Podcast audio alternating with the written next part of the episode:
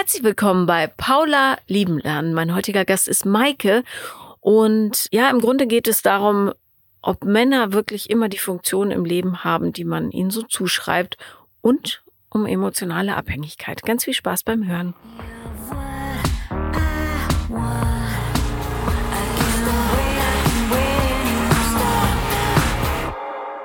Herzlich willkommen, liebe Maike. Hallo. Ich habe gerade noch mal nachgesehen. Du hast mir das erste Mal 2020 geschrieben. Mhm. Da ging es um eine Fernbeziehung. Ist die noch aktuell? Nee. Nee. Das klang auch relativ kompliziert. Was war da los? Ach, das äh, witzig. Ich habe die Anfrage mir auch noch mal durchgelesen und habe die Hände über dem Kopf zusammengeschlagen.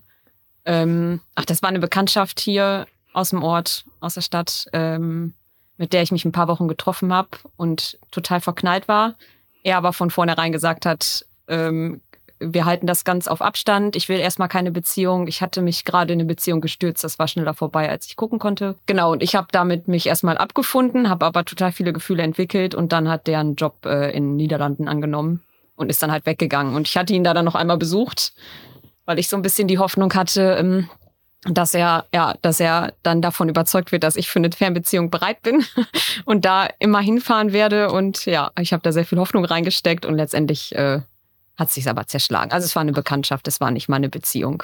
Okay, aber jetzt hast du eine. Genau, und ja. Jetzt. Wie, wie läuft die so? Also die ist noch recht frisch, die ist jetzt seit äh, ja, gut vier Monaten. Wir haben uns im November getroffen und die erste Phase war echt super schön und auch super passend. Ich merke aber, dass ich jetzt zwischen ganz viel großer Liebe und Zuneigung zu meinem neuen Partner und ganz viel Verlustangst und ja, Erinnerungen von früher so pendel. Also ich merke, dass ich Gefühls- und Gedankenmuster aus alten Beziehungen, dass sie wieder hochkommen und ich auch meine letzte Trennung, glaube ich, noch nicht so ganz verarbeitet habe. Ich habe gedacht, ich habe sie verarbeitet, aber anscheinend da kommen einfach alte Muster hoch, die ich jetzt ja nicht so ganz einordnen kann. Wie lange ist die Beziehung davor her? Ähm, fünf Jahre, genau. Also ich war jetzt fünf Jahre Single. Mhm. Bis auf diese Bekanntschaft vor drei Jahren, wo ich dir auch geschrieben habe, da hatte ich mich wirklich verknallt. Da waren wieder richtig Schmetterlinge im Spiel, aber sonst war in den fünf Jahren nichts außer Dating und ein bisschen, ja, ein paar unverbindliche Treffen und Dates und ähm, aber nichts Ernstes, was irgendwie in mir was geweckt hat. Genau, und fünf Jahre davor hatte ich eine Beziehung über sieben Jahre, ähm, ziemlich in der Prärie, also in der Heimat. Da habe ich auch noch nicht in Hamburg gewohnt. Wir sind zusammengekommen, da war ich 20, haben uns auf einer Party getroffen, ein bisschen rumgeknutscht, danach ein Date gehabt und dann war man irgendwie zusammen. Genau, die Beziehung ging dann mit zwei Unterbrechungen von ihm, ging die über sieben Jahre. Mhm. Genau, und die letzte Phase waren wirklich vier Jahre, in denen wir auch zusammen gewohnt haben. Und ja, die Trennungsphase dann, eben weil wir auch zusammen gewohnt haben, war ziemlich hart und ja, die kommt jetzt eben wieder richtig hoch, weil ich merke, dass ich jetzt echt wieder sehr, sehr viel Liebe für meinen neuen Partner entwickle und ja, ganz große Verlustangst habe, dass mir das wieder passiert, was vor ein paar Jahren passiert ist. Hat damals vor ein paar Jahren er sich getrennt? Ja, also ja, der Schlussstrich kam von ihm. Ich bin dann letztendlich ausgezogen. Ich weiß nicht, wie das jetzt den Rahmen springt, aber ich probiere das mal ein bisschen nochmal zu erläutern. Also wir waren zweimal getrennt in den sieben Jahren. Das erste Mal wirklich nach ein paar Monaten, weil er aus Versehen betrunken mit seiner Ex-Freundin rumgeknutscht hat. Aus Versehen? Ja, es ist irgendwie betrunken passiert. Er hat mir damals gesagt, Alkohol ist keine Entschuldigung. Und eigentlich war er auch ein treuer Hund und hat, äh, ich glaube, er hat sich daraufhin getrennt, weil er selber geschockt war, dass ihm das passiert ist und hat gedacht, wenn mir sowas passiert, dann äh, liebe ich Maike nicht wirklich, dann kann das nicht echt sein. Das ging dann, ich glaube, zwei Wochen waren wir getrennt und dann habe ich abends nach einer Party bin ich zu ihm hingefahren und habe ich war nicht betrunken, aber ich war schon angetrunken, habe ich bei ihm in der Wohnung gestanden oder im Zimmer, er hat noch zu Hause gewohnt und habe ihm gesagt, dass das damit gar nichts zu tun hat und wir uns trotzdem lieben und nur weil ihm der Fauxpas passiert ist, die Beziehung nicht über den Haufen geworfen werden sollte. Und habe ihn davon dann irgendwie überzeugt und dann waren wir wieder zusammen. Mhm. Also es kam dann irgendwie doch von mir. Genau, und dann waren wir auch noch zwei Jahre zusammen. Und dann hatte er zwei Jahre später halt wieder den Punkt, dass er sagte, irgendwie passt das nicht. Wir haben uns dann immer öfters irgendwie gestritten. Er hat immer so eine Gestik gemacht von den Händen, die einfach nicht ineinander greifen. Das passt einfach nicht. Und da hatte ich dann echt ganz, ganz großen Herzschmerz und ähm, hatte da auch meine Ausbildung beendet und habe das Studium angefangen in Münster, also in der Nachbarstadt. Und bin dann auch da in eine WG gezogen und hatte erstmal so einen Abstand für mich. Aber wir haben uns nach ein, zwei Monaten wieder getroffen und haben was unternommen, weil wir gesagt haben, dass wir auf jeden Fall auf freundschaftlicher Ebene erstmal wieder uns treffen wollen, damit es nicht komisch wird, wenn wir uns mal wiedersehen. Und aus der Freundschaft wurde dann aber ganz schnell auch wieder Sex und intime Treffen. Und ähm, dann hat er mich ziemlich lange auch wieder in der langen Leine gehalten und hat irgendwie nicht so richtig geäußert, ob wir jetzt wieder zusammen sind oder nicht und hat mich dann aber auch wieder mit zu Geburtstagen genommen. Und das ging wirklich auch wieder über ein paar Monate und dann waren wir irgendwann, ohne es ausgesprochen zu haben, waren wir wieder zusammen. Mhm. Und dann sind wir halt irgendwann zusammengezogen. Ich wollte innerhalb von Münster die WG wechseln und das hatte aber nicht geklappt. Dann kurzfristig und dann hat er gesagt, du, du bist ja eh jedes Wochenende bei mir, komm doch einfach, zieh doch einfach zu mir. Mhm. Und dann bin ich bei ihm angezogen, genau. Und dann waren wir vier Jahre zusammen gewohnt. Und dann war aber wirklich wieder so ein bisschen der Punkt, dass wir irgendwie, ja, dass es einfach nicht zusammenpasste, glaube ich. Ich habe das in dem Moment nicht so gesehen wie er. Es gab so einen Abend, wo bei ihm der Hebel umgeflogen ist. Da war der Teller falsch in der Spülmaschine. Der Teller war falsch in der Spülmaschine und ich habe mit den Augen gerollt und er hat wirklich gefragt, was ist jetzt schon wieder los? Und dann sind wir irgendwie, ich habe dann glaube ich gar nicht mehr groß was gesagt, aber es war irgendwie dann wieder das alte Problem in der Luft und wir sind eingeschlafen. Und am nächsten Morgen, genau, bin ich ziemlich früh los, weil ich zu einer Veranstaltung musste. Und als ich abends nach Hause gekommen bin, war er weg. Und er ist eine Woche lang abgetaucht und hat sich nicht gemeldet. Kurze Zwischenfrage. Ja. Äh, du sagst, dann hatten wir wieder das alte Problem. Was war das alte Problem? Alltagszusammenlebensthemen. Mhm. Haushalt, Einkäufe, Essen, ich weiß, dass wir ein paar Wochen vorher, zwei, drei, gar nicht so lange vorher eben an so einem Punkt war, dass wir lange spazieren gegangen sind. Und in diesem Spaziergang habe ich ganz viel geweint und ganz viel gesagt und habe ihm gesagt, dass ich nicht selber nicht weiß, warum ich so unzufrieden bin und wegen so vielen Kleinigkeiten anfange zu meckern und das gar nicht richtig verstehen kann rückblickend jetzt oder schon ziemlich schnell nach der Trennung habe ich es verstanden, was mich so unzufrieden gemacht hat. Nämlich? Also erstmal hatten wir nicht die gleichen, den gleichen Horizont. Ich wollte immer ein bisschen mehr. Ich wollte wissen, wann geht's Richtung heiraten, wann geht's Richtung Familie. Wir wollten das Haus, wir haben dann tatsächlich bei seinen Eltern mit dem Haus gewohnt, wollten das umbauen. Ja, das hat aber gut geklappt. Das war wirklich, kann ich mir auch nicht immer vorstellen. Mhm. Oder, aber da hätte es in dem Moment hätte, habe ich gedacht, es würde auf jeden Fall klappen. Aber von seiner Seite kam nichts Richtung Zukunftsplanung. Und ich habe halt mir mehr Liebe gewünscht. Ich habe mir mehr Liebe, mehr Zuneigung und mehr Bestätigung für die Beziehung gewünscht. Diesem Abend, als bei ihm dann der Hebel umgeflogen ist, war so ein bisschen ja der Punkt, dass er ähm, gemerkt hat, ganz ehrlich, ich kann dir eh nicht das geben, was du haben willst, dann geh doch. Und dann ist er, wie gesagt, eine Woche lang abgetaucht und hat gar nicht mit mir gesprochen. Aber du wusstest, wo er ist? Die ersten drei Tage nicht. Er hat auch wirklich ein paar Nächte im Auto geschlafen. Also ich habe das rückblickend echt alles gut reflektiert gehabt und merke eben jetzt aber manchmal, welche Punkte wieder so hochkommen. Also er war wirklich eigentlich ein lieber Kerl, aber ich glaube, er konnte sich eben auch nicht trennen. Und so haben wir noch zweieinhalb Monate wirklich zusammen gewohnt und ich habe zweieinhalb Monate bin ich aufs Zahnfleisch gegangen und habe mich verbogen und verdreht und gemacht und getan. Und immer, wenn er da war, habe ich probiert, die perfekte Freundin zu sein, keinen Stress zu machen, alles zu geben. Und ich habe mich so krampfhaft an dieser Beziehung festgehalten. Und immer, wenn er nicht da war, war ich am Boden und ich habe nur geweint. Und ich war so am Boden, dass ich echt gesagt, so tief möchte ich nie wieder sinken. Es war wirklich kurz vor das Lenkrad nach rechts ziehen. Da ging es mir wirklich ganz, ganz schlecht. Und das war dann zwischen den Feiertagen, letztendlich Ende des Jahres. Wir haben bei seiner Familie noch Weihnachten gefeiert, von denen wussten das, bis auf die Eltern, die ja mit im Haus wohnten, es mitgekriegt haben. Die Geschwister wussten es gar nicht. Und wir haben ganz normal Weihnachten gefeiert. Und ich habe natürlich über den Tisch hinweg gemerkt, dass da jemand sitzt, der mich überhaupt gar nicht mehr liebt. Ich habe trotzdem dran festgehalten, aber zwischen den Feiertagen bin ich einmal durch die Wohnung gelaufen und war wieder an so einem Punkt, dass ich meinen Kopf am liebsten an die Wand gehauen hätte und habe gedacht, wohin mit mir? Ich hatte so Angst, das alles zu verlieren. Ich habe aber gemerkt, ich kann es nicht halten. Und damals habe ich dann ihm gesagt, das geht so nicht mehr. Es gibt drei Möglichkeiten, entweder so, so oder so. Er hat halt wirklich zweieinhalb Monate lang gesagt, er weiß es nicht. Ich weiß es nicht, ich weiß es nicht, ich weiß es nicht. Was er will. Ja, und wie es mit uns weitergeht. Ich habe immer gesagt, soll ich ausziehen? Ich hätte eine Wohnung.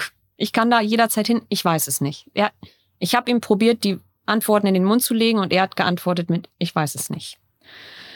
Oh ja, und dann habe ich gesagt, dann ist es klar, dann ziehe ich aus und dann gehe ich. Und damit war es entschieden. Also letztendlich bin ich gegangen, war ich die Starke, die gesagt hat, das geht hier nicht mehr oder weiß nicht, ob das Starke das richtige Wort ist, aber. Würdest du in der Rückschau sagen, dass das Liebe war für dich oder war das eher ein bisschen emotionale Abhängigkeit oder irgendwas dazwischen?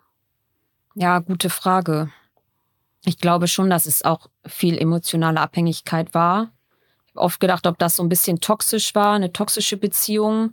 Ich weiß nicht genau, aber ich in dem Moment dieser Trennungsphase war das wirklich einfach Verlustangst, dass ich all das, was ich hier die letzten Jahre, ich war dann mittlerweile 27 und habe ich gedacht, mit 27 wieder bei Null zu stehen, alleine da sein, wie schrecklich. Also 27 ja. ist doch kein Alter. nee, das habe ich dann auch ziemlich schnell verstanden. Also ich war in dem ersten Trennungsjahr da habe ich ganz doll zu mir selbst gefunden und habe echt gemerkt, was mich in dieser Beziehung belastet hat und wie gut das ist, dass er nicht mehr daran festgehalten hat und ich so gezwungen war, es loszulassen. Genau, und dann habe ich mich auch beruflich verändert. Ich habe den Masterabschluss geschafft und bin dann danach nach Hamburg gegangen und habe hier wieder Fuß gefasst und war wirklich die auch die ersten ein, zwei Jahre in Hamburg einfach happy me, alle haben mir gesagt, irgendwie, du strahlst so, du bist so ein Strahlemensch, du wirkst immer so glücklich und zufrieden. Und habe ich, ich habe dann immer so engeren Bekannten gesagt, mich gibt's auch in ganz anders, aber ich habe eben diese Trennungsphase damals echt, ich habe die auch nie aufarbeitet. Aus der Familie kamen damals, aus meiner Familie, ein paar Hinweise oder ein paar Empfehlungen, das mal therapeutisch aufzuarbeiten, weil diese zweieinhalb Monate mich eben echt runtergerockt haben. Ja, aber da ich das dann für mich nach der Trennung ziemlich klar hatte, was da schiefgelaufen ist und wie es mir jetzt besser geht und wie viel besser diese Trennung war, habe ich das nicht für nötig gehalten. Eben und jetzt. Entschuldige, ich muss immer unterbrechen, ja, weil gerne. du so im Redefluss bist. Ja. Ähm, sind deine Eltern, leben die noch zusammen? Mm. Nee. Nee, das ist tatsächlich auch so ein Thema, dass ich manchmal denke, vielleicht hängt das schon damit zusammen. Also sie haben sich scheiden lassen, da war ich ein eins oder zwei, mhm. anderthalb. Ich habe eine größere Schwester, die ist fünf Jahre älter. Die hat die Trennungsphase damals viel extremer mitgekriegt. Ich kenne meine Eltern nur getrennt, aber ich bin bei meiner Mutter mit meiner Schwester zusammen aufgewachsen und wir hatten auch ein relativ lockeres Verhältnis zu meinem Papa. Also es gab nie so klare Regeln alle zwei Wochen, sondern das war immer, wenn ich den sehen wollte, konnte ich den auch sehen, wobei da 100 Kilometer dann zwischenlagen. Aber immer, wenn man am Wochenende da war, dann wurden mir dann die Steine in den Weg gelegt. Aber ich habe immer sehr, sehr an meinem Papa gehangen und es gab ganz, ich habe auch viele Erinnerungen, wo, in denen halt meine Mutter mich da abgeholt hat und ich mich weinend an meinen Papa gekreit habe und nicht weg wollte, was mir total leid tut jetzt, weil meine Mama eine ganz liebe, herzliche Mama ist. Also ich war ja bei der auch total glücklich, aber ich hatte eben immer meinen Papa. Da war meine Schwester auch anders, meine große Schwester. Die hatte eine Phase, die überhaupt gar nicht bei meinem Papa war, wo die da eher zu Mama sich hingezogen fühlte und Heimweh hatte, wenn sie dann Wochenende bei Papa war. Und ich war schon immer, ich bin auch heute noch, wenn es mir richtig schlecht geht, der Erste, den ich anrufe, ist mein Papa. ja. Und das war damals schon so ein bisschen, glaube ich, auch so Verluste oder Abschiede, die ich halt schmerzhaft in Erinnerung habe. Ich weiß aber nicht, ob die wirklich auch mit der Verlustangst in der jetzigen Beziehung oder in der letzten Beziehung so eine Rolle spielen. Das kann ich nicht beurteilen. Könnte aber gut sein, ne? Natürlich. Also, dass das für dich einfach äh, so ein tiefsitzendes Gefühl ist, dass es immer wieder hochploppt in solchen mhm. Situationen, ja, weil es ja schmerzhaft ist. Aber jetzt hören wir mal weiter. genau, ja. Nee, und dann, wie gesagt, fünf Jahre Single-Dasein. So alles irgendwie ein bisschen mitgemacht. Ähm, zwischendurch auch mal eine Phase gehabt. Ich war, ähm, also nach der Nachricht, die ich dir geschickt habe äh, vor drei Jahren, wo der äh, meine Bekanntschaft da ins Ausland gegangen ist für einen Job. Ähm, in dem Sommer hatte sich bei mir auch ein Job ergeben und da habe ich gedacht, wenn der das kann, dann kann ich auch die Stadt wechseln, glaube ich. Ich glaube, so rückblickend war das noch ein bisschen der Ansporn, weil ich bin dann für ein Jahr äh, beruflich in die Nähe von Berlin gegangen. Mhm. Genau, und äh, habe dann da ein Jahr gewohnt und ich habe gedacht, das hat in Hamburg damals so gut geklappt, das klappt da auch. Hat's nicht. Also der Job hat sich nicht das, also nicht das erfüllt, was ich erwartet habe und auch die Umgebung, das Brandenburger Umland, die Brandenburger waren nicht so mein. Also bin ich zurückgekommen. Muss man mögen, ja. Genau, also ich bin dann aber auch halt nicht gut da drin, schlechte Situationen auszuhalten. Irgendwie, also ich überlege mir dann ziemlich schnell für mich, wie komme ich aus der Situation jetzt raus und habe mir dann einen neuen Job gesucht und bin dann hier nach Hamburg zurück. Genau, und bin jetzt seit einem Jahr wieder hier in Hamburg und mit dem Wechsel wieder total happy. Genau, ich habe auch ein Pferd, was immer mitziehen muss. Der muss immer mitwandern. Genau, und auf den, als wir beide letztes Jahr wieder zurück in Hamburg waren, weil der war da in Brandenburg auch gar nicht glücklich. Der ist total dünn geworden und depressiv, dieses Pferd. Ähm, genau, als der wieder hier in Hamburg war, war der super happy, ich war super happy und haben wir letzten Sommer ziemlich viel, bin ich hier wieder angekommen und habe meine Freunde wieder um mich gehabt und mein Pferd und genau. Und dann habe ich natürlich auch hier und da mal ein bisschen gedatet. Ich tue mich da irgendwie sehr schwer mit. Ich bin keine Person, die dann zwanghaft jede Woche ein Date haben muss oder so. Das muss sich irgendwie ergeben und es muss schon irgendeinen Reiz haben, wenn man sich in diesen Online-Plattformen trifft oder anschreibt, muss halt irgendwas da sein, was mich triggert für ein Date. Ich denke dann immer so, ich habe so viele Freunde und eben mein Pferd und so viele andere Aktivitäten, dann muss äh, ja ein Typ mich schon ansprechen, dass ich eben meine Freizeit mit ihm verbringe. Egal. Naja, und ähm, ich habe neulich ein Zitat von Diane Keaton, äh, der Schauspielerin, gehört, wo sie sagte, sie hat seit 35 Jahren niemanden gedatet, weil ihr ihre individuelle Freiheit so wichtig ist. Mhm. Und auch, also es muss, weil immer wieder Leute schreiben, man braucht keine Beziehung. Ja, stimmt, man braucht keine Beziehung. Aber wenn man sich eine wünscht, dann sollte man eine haben. Mhm. So. Also du warst voll im Schwung mit dir. Die komischen Geschichten aus der Vergangenheit waren vergessen. Und mhm. dann ist was passiert? Habe ich im, ja, im November meinen jetzigen Freund getroffen. Wie hast du ihn getroffen? Ähm, wir haben uns auch über eine Plattform kennengelernt. Mhm. Ich hatte ihn zuerst geliked und dann hatte er mich geliked. Und ähm, ist auch witzig, weil sein Profil nicht so aufgebaut ist. Also es war jetzt nicht so, dass ich sage, boah, genau mein Typ. Ich weiß gar nicht so genau, was mich dazu, also er wirkte halt sympathisch und nett, aber eigentlich war er auch viel zu groß, weil ich bin ja nicht so groß. Und das einzige Kriterium, was ich manchmal so hab, wenn ich denke ja oder nein, wenn er dann über 1,90 ist, dann denke ich mir so, oh nee, er nicht, ist zu groß. Weil dann sieht's aus, als würdest du mit ja. deinem Papa spazieren gehen als Kind. Ja, weiß, ja, weiß ich nicht, irgendwie. Aber so klein bist du doch auch nicht, oder? Ja, schon so 1,58. Ach, ist mir gar nicht so vorgekommen eben. Ja. Na gut. Naja, nicht so groß. Ja, okay, also nicht zu groß. Mhm. Äh, genau, aber das hatte anscheinend trotzdem für mich für ein Jahr gereicht. für ein Jahr gereicht, voll gemein, das sozusagen. Na egal. Er hat mich dann halt angeschrieben, weil er hat mich, hatte mich gematcht. Und äh, ja, dann haben wir irgendwie total nett hin und her geschrieben, sind ziemlich schnell auf WhatsApp gewechselt und ich bin auch eher der Typ, wenn man nett schreibt, trifft man sich schnell und lernt sich persönlich kennen. Und das hat tatsächlich von ein paar Terminen bei ihm und bei mir nicht geklappt. Und er hat es trotzdem geschafft, das Gespräch, glaube ich, über zwei Wochen am Laufen zu halten. Oder wir haben uns gegenseitig so gegenseitig unterhalten, dass das echt äh, geklappt hat. Und dann haben wir uns irgendwann das erste Mal getroffen und waren uns voll sympathisch. Und dann haben wir uns nochmal getroffen und nochmal getroffen. Ja, und beim vierten Date war er dann bei mir zu Hause. Genau, und dann haben wir wieder stundenlang gequatscht, gequatscht, gequatscht. Wir konnten uns echt, oder wir können uns echt sehr, sehr gut unterhalten. Genau, und dann äh, haben wir uns auch irgendwann geküsst. Ja, und dann sind wir so nach und nach, also mit den nächsten Treffen irgendwie immer mehr zusammengekommen und haben beide ziemlich gesagt, wie gut wir zusammenpassen. Ja, und er hat es halt irgendwie geschafft, dass ich mich ziemlich schnell wieder voll verknallt habe und er sich auch. Und die ersten Wochen, das war wie gesagt November und so, die ersten Wochen waren auch echt ähm, total schön, wie du immer sagst, so total emotions, äh, gefühlsgeladen und äh, hormongesteuert und so. Man ist einfach voll mit Glückshormonen und irgendwie frisch verliebt. Genau, und dann haben wir auch ziemlich schnell irgendwie unsere Familien gegenseitig kennengelernt und dann kam Weihnachten und dann war ich mit bei seiner Familie und dann hatte ich über äh, Silvester einen Urlaub mit meiner Familie. Wir waren im Skiurlaub zusammen und das waren äh, zehn Tage. Also wer erzählt alles zu deiner Familie? Also wer war da mit? Genau, das äh, ist auch eine Patchwork-Family. Also wenn ich sage so meine Familie, ist das mein Papa mit seiner neuen Frau und den zwei Kindern mhm. und meine große Schwester mit ihrem Mann und meinen äh, zwei Nichten und meinem Neffen, mhm. die waren mit und Oma und Opa. Also okay. wir waren echt riesige Truppe. Riesige ja. Truppe, genau. Und ähm, ja, wir waren halt neun Nächte weg, plus die Nacht davor in der Heimat, also zehn Nächte wäre ich weg. Und wir hatten dann so gedacht, wie geht denn das auf einmal jetzt von fast jeden Abend sehen auf zehn Nächte nicht sehen? Und dann kam so ein bisschen die spontane Idee, ich kann mal fragen, ob du mitfahren kannst. Oder er hat es sogar gesagt, wie machen wir das? Und ich, ja. Und dann war er tatsächlich sogar äh, drei, vier Nächte mit. Mhm. Und ist direkt vom gar nicht kennen in die Familie mit rein. Wie fanden die ihn? Super. Ja? meine kleine Nichte, eine Nichte, hat ihn immer sehr böse angeguckt.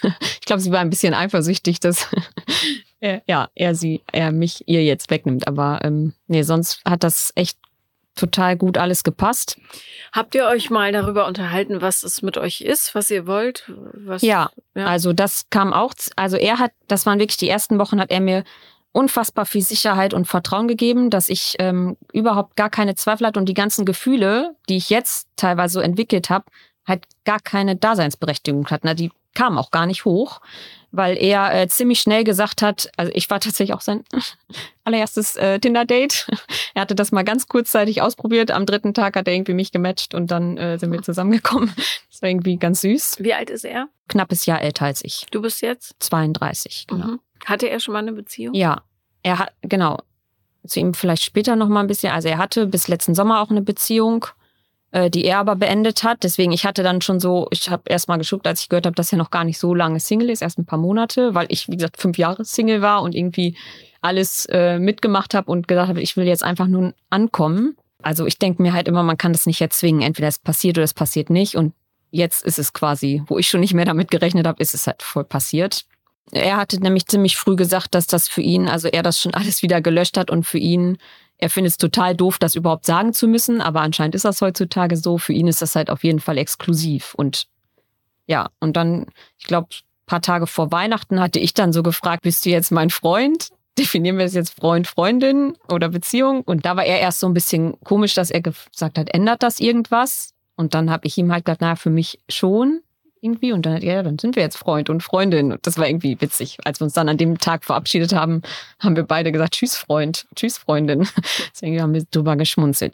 Ja, also kam da von ihm echt sehr, sehr viel Sicherheit. Und er hat auch total viele Nachrichten zwischendurch immer geschrieben und hat mir immer gesagt, dass ich ihm total den Kopf verdreht habe und er sich auf gar nichts konzentrieren kann und ach, mir kleine GIFs geschickt und bei Instagram was geschickt und irgendwie so ganz viele kleine Sachen die mir total gezeigt haben, dass er sich echt auch total verknallt hat in mich. Hat er mir auch gesagt, du hast mir voll den Kopf verdreht und ich ihm auch. Und wir haben uns immer angeguckt und waren beide einfach hin und weg und haben beide aber auch so ein bisschen gedacht, ist irgendwie verrückt, wie schnell das jetzt ging und waren beide auf so, hm, bisschen, ja, auf Vorsicht. Genau, und dann war dieser Urlaub. Er ist dann halt eher gefahren, weil er arbeiten musste wieder nach dem Jahreswechsel und wir halt noch eine Woche da waren. Und ich habe ihn dann da in Österreich zum Bahnhof gebracht, und habe ihn ähm, verabschiedet. Und ich war natürlich irgendwie todtraurig, dass er jetzt fährt. Er ist da ganz anders. Er ist ein total positiver Mensch oder war er auf jeden Fall so, wie ich ihn kennengelernt habe. Ähm, ganz positiver Mensch und fand die Tage in dem Urlaub so schön, dass er einfach das als schön mitnimmt und positiv nach Hause fährt. Und ich war eher halt traurig. Hätte ich fahren müssen, wäre ich auch nicht so positiv wie er gewesen, sondern eher diese Trauer. Bei mir überwiegt dann immer eher das negative Gefühl.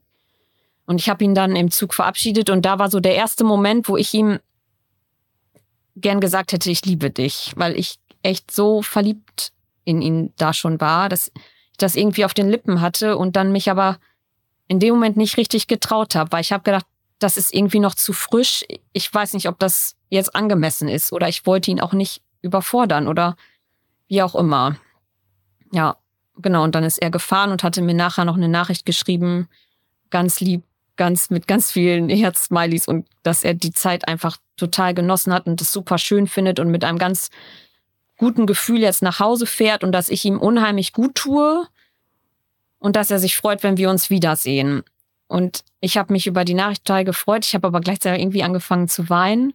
In dem Moment fehlte mir, glaube ich, das erste Mal dieses, dass er mich liebt oder ich habe da rausgehört, ich tue ihm gut, aber ich wusste nicht, ob da mehr ist das war so das erste Mal, dass ich irgendwie schon fast ein bisschen traurig war, dass nicht noch mehr gekommen ist. Wäre er nur an einer tiefergehenden Liebschaft interessiert, hätte er sich, glaube ich, nicht die Mühe gemacht, darunter zu gurken, deine gesamte Familie ja. mit Ausnahme deiner Mutter kennenzulernen und ja, dann wieder zu fahren. Also du merkst ja, ob jemand dich mag oder nicht.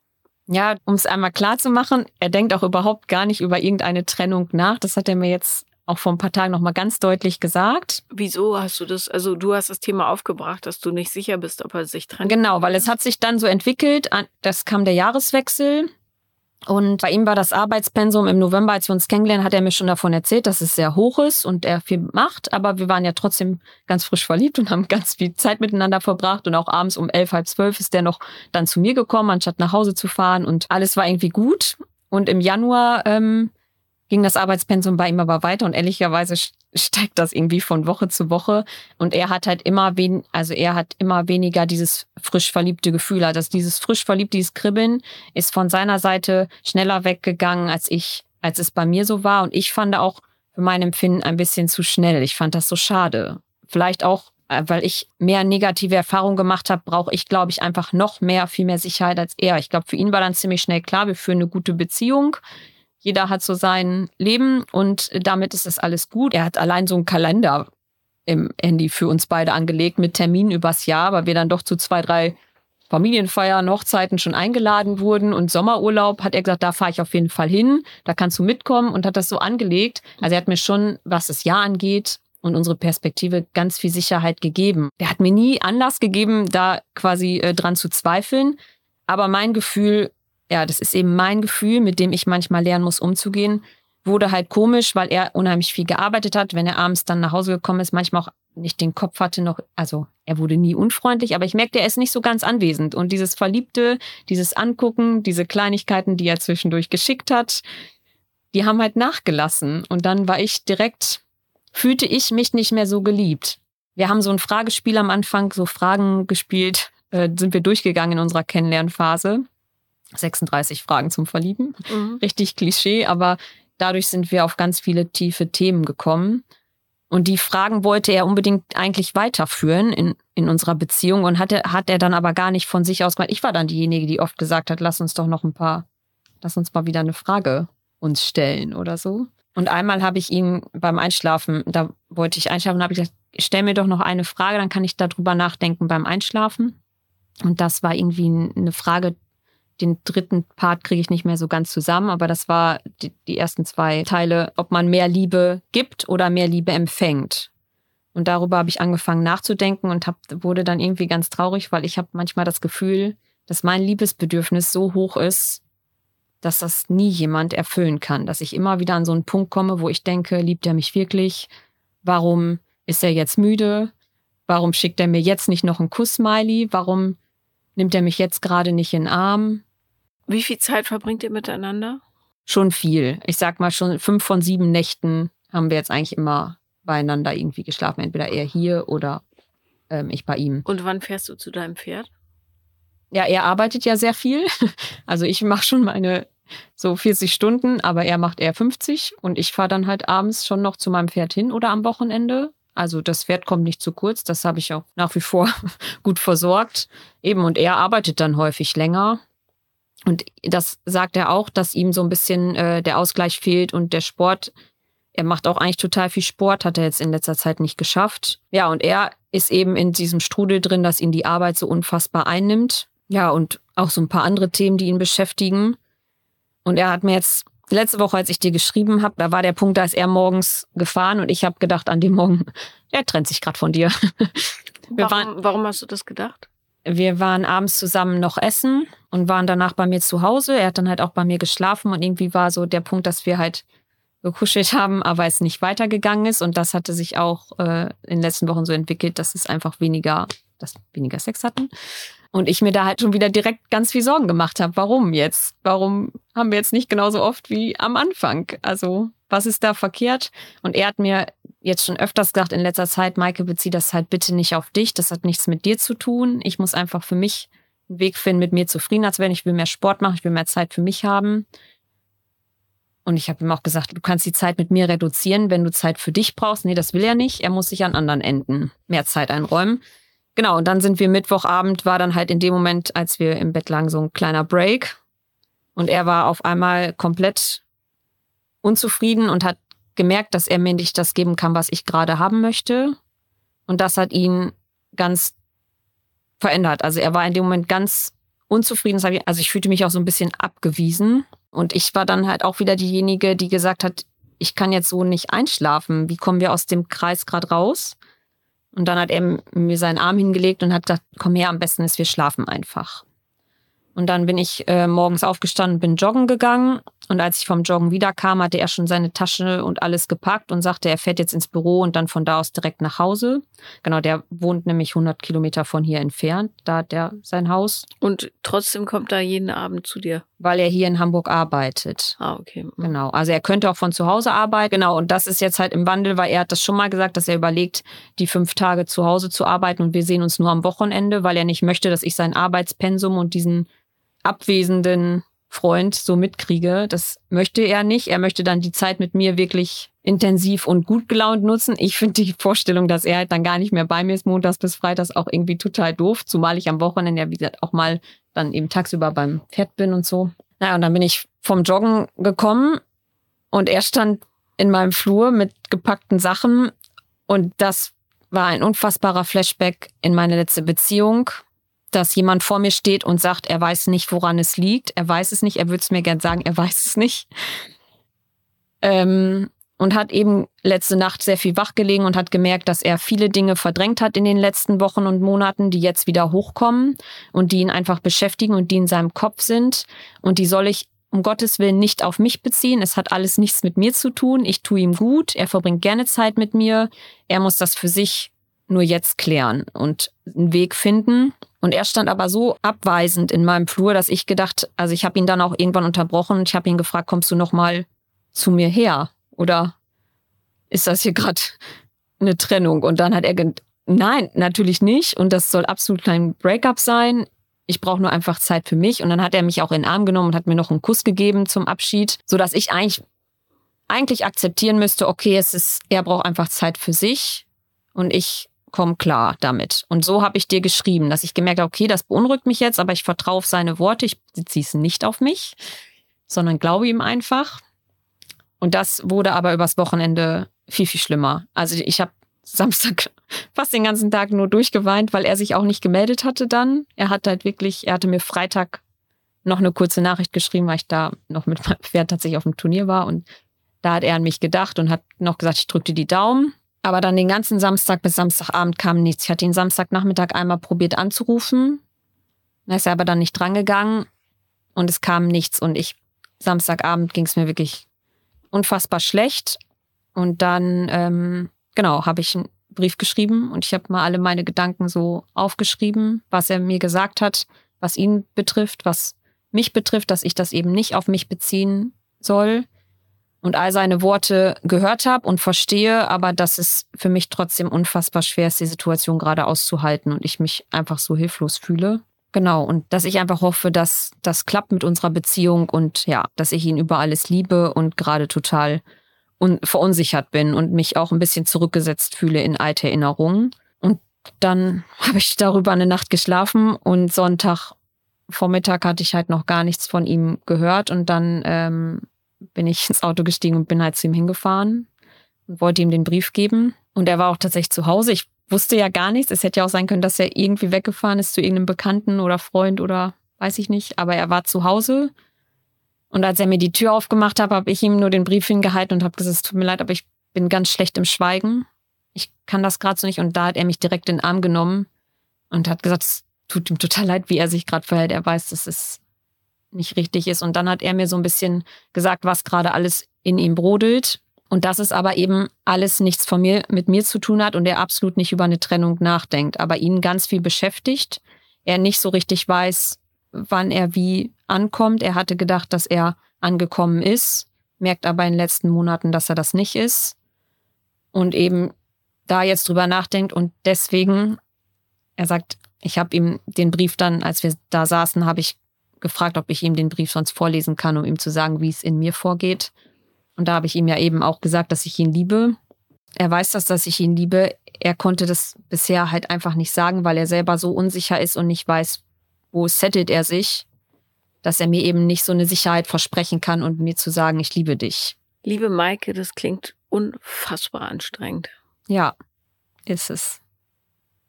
So, also, das äh, klingt wie eine unglaublich, ein Monsterkonstrukt. Und ich könnte mir vorstellen, und ich sage das voller Liebe, und Zuwendung, dass es für einen anderen Menschen irre anstrengend ist, mit dir zusammen zu sein, weil du so eine große Bedürftigkeit hast. Ja. Und das ist überhaupt nicht schlimm. Bloß das muss man immer auch so mit in die Kalkulationen einbeziehen. Ne? Das, das heißt, du bist mit jemandem zusammen, der dir ja und teilweise total unbewusst zu verstehen gibt, ich brauche dich, sonst saufe ich ab was du ja eigentlich gar nicht tust. Ne? Aber in Beziehung scheinst du dann, nachdem du fünf Jahre hier fröhlich durch die Gegend gesegelt bist, alles fahren zu lassen, was an Ratio da ist und dich einfach so volle Pulle reinzuschmeißen, dass du den anderen wirklich zu ersäufen drohst. So klingt es ein bisschen für mich. Ja, das kann schon sein. Ja. Das, ich merke das halt, dass ich da irgendwie an mir arbeiten muss und ich weiß gerade nicht so richtig wie. Das war auch so ein bisschen der Grund, warum ich mich bei dir gemeldet habe. Ja, äh, und das war auch der Grund, warum ich gesagt habe, ich bin zufällig in Hamburg, komm schnell vorbei. So. es gibt so etwas, das nennt sich Self-Fulfilling Prophecy. Das bedeutet, äh, dass das, woran du, wovor du am meisten Angst hast, sich durch dein Handeln automatisch bestätigen wird dann irgendwann. Mhm. Ne? Und das ist das, was jetzt gerade passiert. Du treibst jemanden so derbe in die Ecke mit, dein, mit deiner Angst, dass er dich verlässt, dass ihm im Grunde gar nichts anderes mehr übrig bleibt, als sich radikal zurückzuziehen. Mal abgesehen davon, dass er wahrscheinlich viel auf dem Zettel hat und so weiter. Aber die lustige, unabhängige Frau, die du ja eigentlich bist, von der ist gar nichts übrig gerade. Ne? Sondern er hat sich jetzt eine eingefangen, die wie ein Senkblei ja, um seinen Hals hängt und versucht, äh, ihn gleichzeitig sagt sie, schwimmen, schwimmen. Und, äh, und, und zugleich zieht sie ihn einfach nach unten, ja. Und ich glaube, da muss ganz viel Lockerheit mal her. ne? Ich meine, A, ihr habt die kritische Phase noch gar nicht durchsegelt. Ja, du kennst ja die goldene Drei-Monats-Regel. Mhm. Äh, die kann man auch in solchen Fällen durchaus mal auf sechs ausweiten weil du, du hast eine unglaublich große Sehnsucht nach Liebe, Beziehung, Sicherheit, total nachvollziehbar. Mhm. Ne? Aber ähm, das kann und will nicht jeder sofort bieten. Und gerade wenn du jemanden dir ausgesucht hast, der das möglicherweise hat, aber der noch sein Leben sortieren muss, weil er auch gerade aus einer längeren Beziehung kommt, weil der Job massiv anstrengend ist, weil die Umstände nicht ideal sind, zum Beispiel durch eine etwas größere Entfernung. Das mit den im nächsten Dorf wohnen, das zieht sich auch so ein bisschen als Muster bei dir durch. so, mach mal 100 Kilometer Entfernung. Papa, äh, Freund, Ex-Freund wurde auch nicht so richtig da. Und das führt zu einer totalen Überforderung bei dem anderen. Bei dir ja auch. Du mhm. kriegst ja kaum noch Luft. Also du hast hier durchgebrettert, weiß nicht, fast eine halbe Stunde.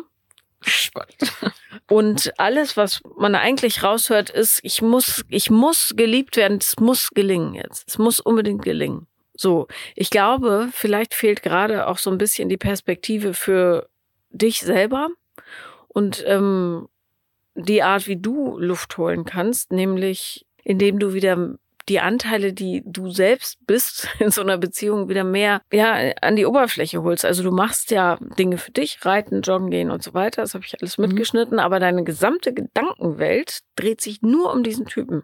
Mhm. Ausschließlich. So. Und das ist totales Gift für jeden. Das würde dich, wenn es umgekehrt wäre, würde dich das wahnsinnig machen. Hundertprozentig. Mhm. Ne? Jetzt ist die Frage, ehrlich gesagt relativ einfach. Warum muss das sein? Wortwörtlich, warum muss es sein, dass es mit ihm gelingt? Was würde passieren, wenn es nicht gelingt? Dann würde ich wieder alleine dastehen. Was wäre schlimm daran? Ja, ich würde es auch überleben, aber ich war jetzt so lange Single und ich verlieb mich ja doch echt nicht so schnell. Mhm. Und ich denke, wenn, wenn das jetzt wieder kaputt geht, bis ich mich davon wieder erholt habe, vergehen halt Jahre und vielleicht möchte man auch irgendwann mal Familie haben und ankommen und eben angekommen sein. Ja. Und ich denke halt, es hat, wir haben so eine gute gemeinsame Basis und er hat mir so viel sicher. Ich habe das, genau, das ist eigentlich der Punkt. Ich habe nämlich gedacht, okay, wenn das mit ihm nicht funktioniert, wie soll ich jemals wieder auf irgendwen vertrauen können? Weil da, er hat mir so viel Sicherheit schon gegeben mir kann eigentlich niemand mehr Sicherheit geben. Also. Doch, du selber. Ja. Können wir endlich los? Ja, Moment, ich muss mir gerade noch ein Ticket organisieren. Äh, welche S-Bahn nehmen wir nochmal? Du holst dir jetzt am besten mal das Deutschland-Ticket. Das geht ganz schnell. Und schon können wir mit allen Bussen und Regionalbahnen fahren, wann wir möchten. Und auch wohin wir wollen? Ja, wir steigen einfach ein und müssen uns mit dem Deutschland-Ticket um keine weiteren Tickets kümmern. Egal, ob du montags damit ins Büro fährst oder wir spontan nach Berlin wollen. Oder am Wochenende ins Grüne. Okay, das heißt, wenn ich mit den Jungs zum Auswärtsspiel will, steige ich einfach mit meinem Ticket in die Regionalbahn und den Bus und fahre zum Stadion. ja, ganz genau. Aber jetzt geht's erstmal zum Shoppen in die Stadt. Und? Wann möchtest du losfahren? Jetzt informieren unter bahn.de/slash Deutschlandticket. Wie schaffe ich das, dass ich auf meine Sicherheit mehr vertraue ich weiß nicht, ob es dir aufgefallen ist, aber es war sehr interessant, was du gerade gesagt hast, weil ähm, dieser, dieser Teil mit, wenn es mit ihm nicht klappt, auf wen soll ich dann vertrauen? Ja, das bedeutet, es geht hier nicht unbedingt um den Typen selber, sondern um das, was er dir vermitteln kann. Ja, und ähm, diese Sicherheit, ja, oder der Mangel daran, das hat sicher durchaus was damit zu tun, dass du vielleicht zu oft Situationen erleben musstest, in denen du nicht die Kontrolle darüber hattest, was dich am glücklichsten macht. Ne? Zum Beispiel bei Papa bleiben, obwohl du die Mama auch lieb hast. Mhm. So. Oder dass du ausgeliefert warst den Entscheidungen anderer Menschen ständig, ne? Gegen deinen inneren Wunsch. Und ich glaube, dass du dir so sehr eine stabile, verlässliche Beziehung wünscht, dass du bereit bist, dein eigenes hm. Unwohlsein darüber, wie es in der Beziehung läuft, über Bord zu werfen. Hauptsache, ja. es ist jemand da. Ja, das also darüber habe ich noch nachgedacht, als ich nochmal überlegt habe, wie ich dir das geschrieben habe, wie ich mich am letzten Donnerstag gefühlt habe. Dieses Pendeln zwischen ganz großem Verliebtsein und dieser Verlustangst. Mhm. Und ich glaube, dass diese Verlustangst eben zweifach zu sehen ist. Einmal die Verlustangst, dass ich ihn verliere, aber dass ich auch mich selber verliere, weil ich eben in dieser letzten Trennungsphase so daran festgeklammert habe, obwohl es mir überhaupt nicht gut getan hat. Und da habe ich jetzt halt auch eben Angst vor. Ich, ja, wie kriege ich das hin, dass mein Kopf nicht die ganze Zeit nur um ihn kreist und an ihn denkt und ich total verliebt bin, wieder ein bisschen mehr Spaß, genau den gleichen Spaß auch mit anderen Dingen zu haben. Mhm. Und äh, manchmal verwechselt man ja auch Liebe mit Obsession. Das fühlt sich ganz ähnlich an, wenn man drinne steckt. Mhm. Dieses totale Rauschhafte, dieses Gefühl, auch dieses, diese Erleichterung, wenn dann die Sicherheit wieder da ist oder so. Aber es ist, muss nicht zwangsläufig Liebe sein. Mhm. Es kann auch gut sein, dass dieser Typ in deinem Leben die Funktion hat, dich darauf hinzuweisen, dass es dort noch Arbeit zu tun gibt. Kann gut sein, dass der sich bald verabschiedet und sein Job wirklich war zu sagen, Achtung, Achtung, da ist die Baustelle, da musst du noch mal ran. Und es wäre nicht schlimm, sondern das wäre etwas, was trotzdem Geschenk wäre. Weil du es dann genauer betrachten kannst, ne? Mhm. Mit einem, du bist ja jetzt auf einer anderen Bewusstseinsebene als damals. So. Aber wenn ich jetzt in die große Glaskugel gucken könnte, mhm. würde ich sagen, ist wahrscheinlich nicht der Mann deines Lebens, ist möglicherweise mehr so eine Art Leuchtturmmann, der sagt, Achtung, Achtung, Maike, da ist das Thema. Und ich zeige es jetzt nochmal ganz deutlich, indem es richtig kracht und knuspert zwischen uns. Könnte sein. Mhm. Ja. Und wie du das kriegst, äh, hinkriegst, äh, ja, eine Sicherheit für dich selber zu machen, ist kleinschrittig, ja, weil du hast es bisher noch nicht gemacht, ähm, ist aber total schaffbar. Du machst es, indem du dir wieder und wieder treu bleibst. Haken daran, du musst genau auf deine Intuition hören und dein Bauchgefühl. Ähm, und die ist da. Ich glaube, dass die bei dir auch ganz gut ausgeprägt ist, aber du handelst nicht danach. Das heißt zum Beispiel, wenn mich jemand so schäbig oder ja, zumindest nicht kommunikativ behandeln würde, wie sich einfach verkrümeln und dann sich nicht melden. Ich würde das auch nicht hinnehmen. Ich würde aber nicht, ich sage jetzt mal hart, einen Bettelbrief schreiben, sondern ich würde für mich Grenzen ziehen und sagen, ich möchte so nicht behandelt werden. Hm. Das ist was anderes, ne? Wenn du eine Grenze ziehst, weißt du, dass du dein Leben lenken kannst. Wenn du einen Bettelbrief schreibst, gibst du die Macht, dein Leben zu lenken, in die Hände von jemand anderem. Bitte lieb mich, mhm. dann geht es mir wieder gut. Ja? Grenzen bedeuten, ich möchte auf diese Art behandelt werden und wenn du das nicht leisten kannst, ähm, können wir keine Zeit zusammen verbringen. Das heißt, die Gestaltungskraft liegt bei dir und du fühlst dich in dir mhm. ja voll gesund, stark. Du mhm. gibst deine Energie nicht ab an jemand anderen.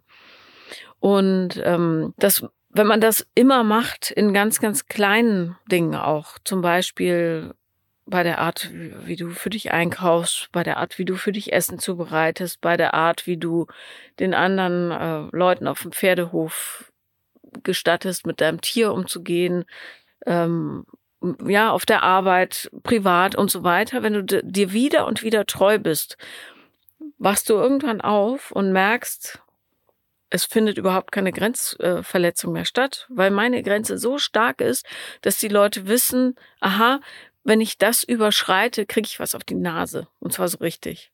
Mhm. Und darum benehme ich mich loyal, zuverlässig, ja, ehrlich und so weiter. Ich habe da ein, ein, also eine Anmerkung. Ich habe letztes Jahr einen Kommentar oder ein was gesagt bekommen, was mich irgendwie total verletzt hat, obwohl es gar nicht böse gemeint war. Mhm. Ich hatte so eine Rundreise gemacht durch Norwegen und da war eine junge Frau in meinem Alter, ähm, mit der bin ich dann hier und da mal ein bisschen spazieren gegangen, weil wir ziemlich viel im Auto saßen oder saßen und gefahren sind und uns dann mal morgens und abends die Beine vertreten haben. Also eine, eigentlich eine vermeintlich fremde Person, mit der ich da mich ein bisschen über ein paar Tage kennengelernt habe. Und einmal hat sie mich dann gefragt, sie hat mir viel von ihrer Beziehung erzählt und dann hat sie mich gefragt, wo siehst du dich denn eigentlich in fünf Jahren? Und dann habe ich gesagt, na, ich ziehe jetzt erstmal zurück nach Hamburg und komme da an und freue mich mit dem Job. Und ja, in fünf Jahren, also ich hoffe schon, dass ich nochmal einen Partner kennenlerne und dann vielleicht auch Richtung Familie gehe. Und dann war sie so ein bisschen total überrascht. Und dann habe hab ich sie gefragt, hm, also wir haben uns dann irgendwie so nonverbal verständigt. Und dann hat sie gesagt, äh, dass sie die Aussage total wundert, weil ich wirke so stark, als würde ich niemanden brauchen. Mhm. Das hat mich total zum Nachdenken gebracht und halt eher traurig gestimmt, weil das ist das, was ich auch die letzten fünf Jahre ganz viel gehört habe. Maike, du musst auch jemanden in deinem Leben mal zulassen. Du kannst nicht nur in deinem Trott hängen. Wenn du jemanden kennenlernen willst, musst du das auch mal öffnen. Und gerade so der Familie gegenüber musste man dann schon manchmal sagen, ich habe auch Dates, ich lerne auch Leute kennen. Ich schwimme nicht nur, ich reite nicht nur auf meinem Pferd und treffe meine Freundin, sondern ich gucke schon. Aber trotzdem war ich mit mir oder bin mit mir so im Reinen gewesen und war meine Person. Und wenn du jetzt sagst, ich muss da halt wieder klare Grenzen ziehen, habe ich Angst, dass ich zu hart nach außen wirke und halt, ja, ewig alleine bleibe. Also, ähm, das ist ein großes Missverständnis, was Grenzen an, äh, angeht. Grenzen setzen bedeutet nicht total hart, wie so ein alter Opa mit einem Schießgewehr dahinter zu stehen und zu sagen, hier darf niemand rein. Ne? Mhm. Grenzen sind Orientierungshilfen im Grunde, nicht mehr und nicht weniger. Ähm, und je gefestigter die sind, weil du äh, in einer bestimmten Weise für dich selbst da bist, äh, desto leichter fällt es den anderen, sich auch dementsprechend zu verhalten. Ne? Ähm, und klar, wenn man lange Single ist und sich so in seinem Leben einmuckelt und dann einfach seinen Stiefel durchzieht, dann äh, kann es manchmal sein, dass man nicht den Blick dafür hat. Ja, wenn andere mitmachen wollen oder dass man sagt, nee, heute habe ich keine Zeit und morgen übrigens auch nicht, weil ich beim Pferd bin und dann joggen und ja, was weiß ich, was du noch machst. Aber es ist ein totaler Unterschied, diese, diese Prinzipien total aufzuweichen, bloß weil jemand Liebe anbietet. Dann ist nämlich der Boden, auf dem diese Grenze stehen könnte, total porös und schlammig und in Wahrheit einfach ein Moor, in dem alles versinken kann, inklusive dir selbst, weißt du? Ähm, also es geht nicht darum, ähm, schwach zu sein, sondern es geht darum, lieber als etwas zu verstehen, was ähm, on top kommt und nicht entweder oder. Also ja, das Bild passt jetzt nicht ganz, aber ähm, zu, sein zu können mit jemandem zusammen, ohne zu sagen, wenn du dich nicht mir total hingibst, sterbe ich. Das ist das, was du verlangst im Grunde. Ähm, du musst mir noch mehr zeigen, dass du mich liebst, sonst gehe ich kaputt. Und das ist eine Last, die ein anderer nicht tragen kann. Ne? Zumal ich mir vorstellen könnte, dass er vielleicht nicht der ideale Partner für dich ist, weil sein Leben gerade ja auch ein bisschen voll ist. So in dem Tempo, in dem du das weitertreiben mhm. möchtest. Ne? Aber woran du arbeiten musst, ist dieses Gefühl, wenn nicht XY passiert, dann gehe ich selber kaputt. Weil es nicht stimmt, das beweist du dir ja wieder und wieder. Du kannst dein Leben gestalten und dich halten. Du fühlst ähm, bloß nicht, dass du, ja, so wie es ist, ähm, vollständig bist. Mhm. Ne? Und äh, eine Familie zu haben oder einen Partner bedeutet nicht, dass man ein besserer Mensch ist oder ein liebenswerterer Mensch. Das ist bloß dann einfach ein Konzept, was man sich aussucht, was dann mehr ist, so mhm. mit mehr Leuten und so weiter. Ne? Aber ähm, du kannst dein Lebensglück nicht davon abhängig machen, unbewusst, äh, ob jemand anderes dir in einem bestimmten Maße Liebe gibt. Was du aber sehr wohl machen kannst, ist sagen, pass auf, ähm, ich fühle mich dauerhaft gestresst in dieser Beziehung. Ich muss jetzt erstmal gucken, was da nicht stimmt, ne, in dem ganzen System. Und wahrscheinlich ist es zu großen Teilen dein Bild von dir selbst, ja, und deine wahnsinnige Sehnsucht, die noch nicht gestillt ist. Da wäre dann so innere Kindarbeit. Und so weiter angesagt. Ähm, und möglicherweise bei all dem, wie ihr euch gut versteht und wie toll ihr harmoniert und so weiter, ist es auch eher, weil sein Lebenskonzept vielleicht gar nicht so sehr das ist, ähm, was du brauchst und vor allen Dingen, weil er momentan nicht in der Lage ist, diese wahnsinnige Bedürftigkeit von dir aufzufangen. Ne? Du merkst, dass er einen Energieverlust erleidet durch diese Beziehung. Darum verballert er sich noch mehr in seiner Arbeit, darum nimmt er Abstand und so weiter. Für den ist das, gehe ich schwer von aus, äh, wahnsinnig kräfteraubend, was da gerade passiert. Ne, der wird ähm, dünner und dünner, ja, sein Firn. Und während du auch dünner und dünner wirst, weil du Panik hast, die ganze Zeit, deine Gedanken kreisen darum, äh, dass es bald zu Ende sein wird und oder könnte und ja, er kann ja noch so sehr sagen, ich denke momentan nicht über Trennung nach, das sind Konversationen, die man an gesunden Beziehungsbeginnen einfach gar nicht haben sollte. Ja? Mhm. Das System ist nicht so in Ordnung. Ja, und das heißt nicht, dass man nicht mit ihm daran arbeiten kann. Du musst dir das bloß klar machen für dich, dass dein Glaube daran, dass du ja jämmerlich verreckst, wenn dir jemand Liebe entzieht, äh, ja, das Thema ist einfach noch nicht bearbeitet bei dir. Mhm. Ja, und, und da würde ich, ähm, hast du schon mal Therapie gemacht? Ich, richtig. Ich hatte mal ein paar Einheiten Hypnosetherapie, aber das hatte. Nee, vergiss Hypnose, das ganz andere. gar nichts. Das wäre ein wundervolles Thema für eine Therapie, für einen Therapiebeginn. Ne? Mhm. Dieses ganz, diese totale Überzeugung, du bist ja auch, du warst richtig aufgeregt, als du das erzählt hast eben, ne? Mhm. Das war, und du hast die ganze Zeit zur Decke geguckt. Jetzt guckst du mich an, weil ich auch rede, aber du hast die ganze Zeit zur Decke geguckt, als du das erzählt hast. Das war völlig, du warst total wie abgespalten eben. Und dieser Wissen, dass du wirklich fast Todesangst hast, wenn dich jemand verlässt, daran kannst du ganz toll arbeiten. Mhm. Weil das liegt nackig auf dem Tisch. So. Da muss man nicht drum rumreden und so weiter, sondern kann man direkt reinsteigen. Mhm. Ne? Und ich kann mir gut vorstellen, dass sein Job in deinem Leben war oder ist, darauf hinzuweisen. Und das wäre was ganz Tolles. Mhm. Hm. Ja, das erkennt man vielleicht dann erst ein bisschen später. Ja, macht ja nichts. Hauptsache, man erkennt es irgendwann. Mhm. Wie seid ihr jetzt verblieben für die nächsten Tage hat er gesagt, ich melde mich dann oder? Ja, wir haben jetzt auch nochmal wieder telefoniert und auch geschrieben. Also es ist jetzt so ein bisschen gestern Abend ein bisschen wieder so ein Alltagsgespräch, dass wir einfach telefoniert haben, wie der Tag war. Aber er hat halt gesagt, er bleibt die Woche über bei sich zu Hause, weil mhm. er einfach Zeit für sich braucht. Ja. Und dann, äh, ja, haben wir gesagt, gucken wir zum Wochenende. Meine Woche ist jetzt halt auch relativ verplant, auch abends so, dass ich da, also es passt, passt für mich halt auch gerade ganz gut, dass ich glaube, okay, ja, für mich war schon wieder so, okay, die Woche ist voll. Ja, aber pass auf, was du hier tust. Du suchst eine Ausrede dafür, warum das für dich okay ist. In Ja. Wahrheit ist es ja nicht okay. In Wahrheit Ich hättest du probiere lieber mich selber wieder so zu beruhigen, wenn er nicht da ist. Meine Woche ist auch, weil die geht schnell um. Ja, nee, darum, darum soll es aber nicht gehen. Mhm. Ja, wie, wie schnell geht es vorbei? Überlebe ich das quasi? Ne? Ja, ja, ich bin super busy. Das wäre das Falsche. Wie fühlst du dich dabei? Was passiert abends, wenn du alleine bist? Hör auf, dich abzulenken. Fühl da genau rein. Was kommt hoch? Panik, Angst, Trauer. Ja, ich mache mein Handy nachts aus dem Flugmodus, um zu gucken, ob ich noch irgendeine Nachricht Ja, das ist bekomme. Wahnsinn. Wahnsinn. Ja, das ist echt nicht gesund. Nee. Und vor allem kann man so auch keine gesunde Beziehung aufbauen. Ne? Aber statt das Handy äh, aus dem Flugmodus zu machen, äh, schreib dir lieber auf, ähm, weil es dem der Seele gut tut, ja, das nochmal zu sehen und das Hirn kann es besser verarbeiten.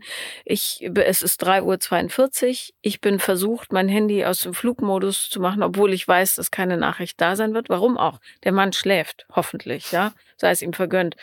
Ähm, und ich fühle mich panisch, meine Hände sind schwitzig, ich habe Albträume, äh, ja, was auch immer da hochkommt und ich fühle, äh, wo das sitzt. Das sitzt im Bauch, sitzt in der Kehle, in den Knien, wherever und versuche die Schichten abzutragen, ja.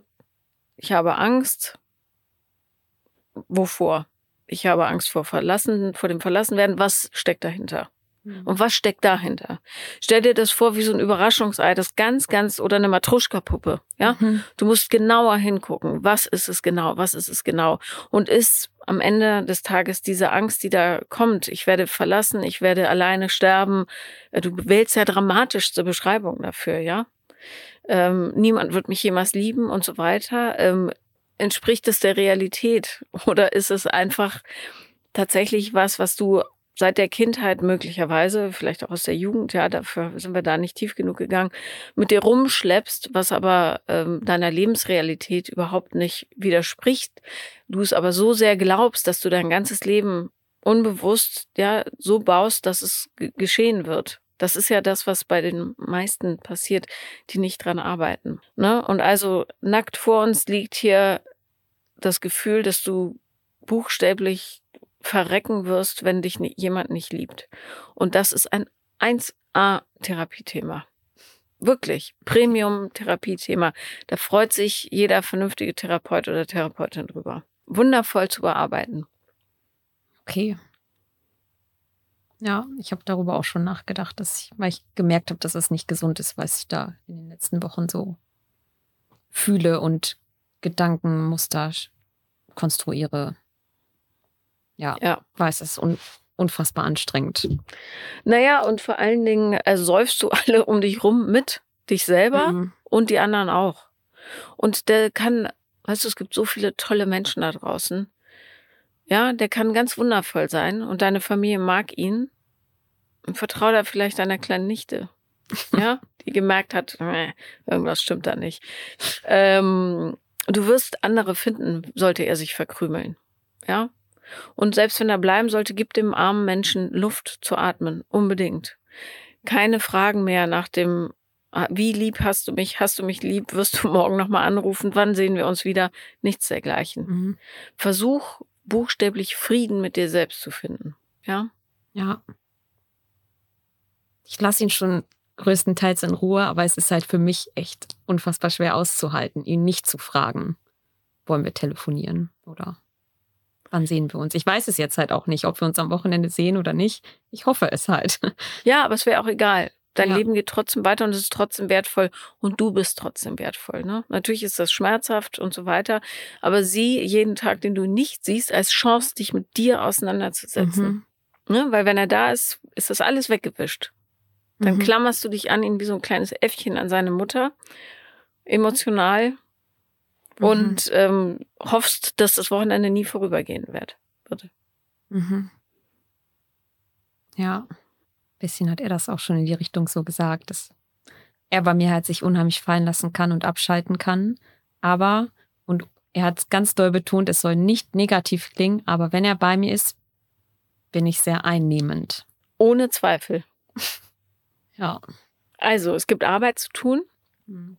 Und ich verspreche dir, es wird schöne Arbeit werden. Weil es dir danach zehn Trilliarden Mal besser gehen wird als jetzt. Und ich weiß, du kannst dir das vielleicht noch nicht vorstellen, aber ich kann es dir wirklich versprechen. Okay. Vielen Dank, dass du da warst. Danke, dass ich hier sein durfte. Das war Paula lieben lernen und wenn ihr auch mal dabei sein wollt, dann schreibt mir am besten auf Instagram The Real Paula Lambert bin ich da. Danke.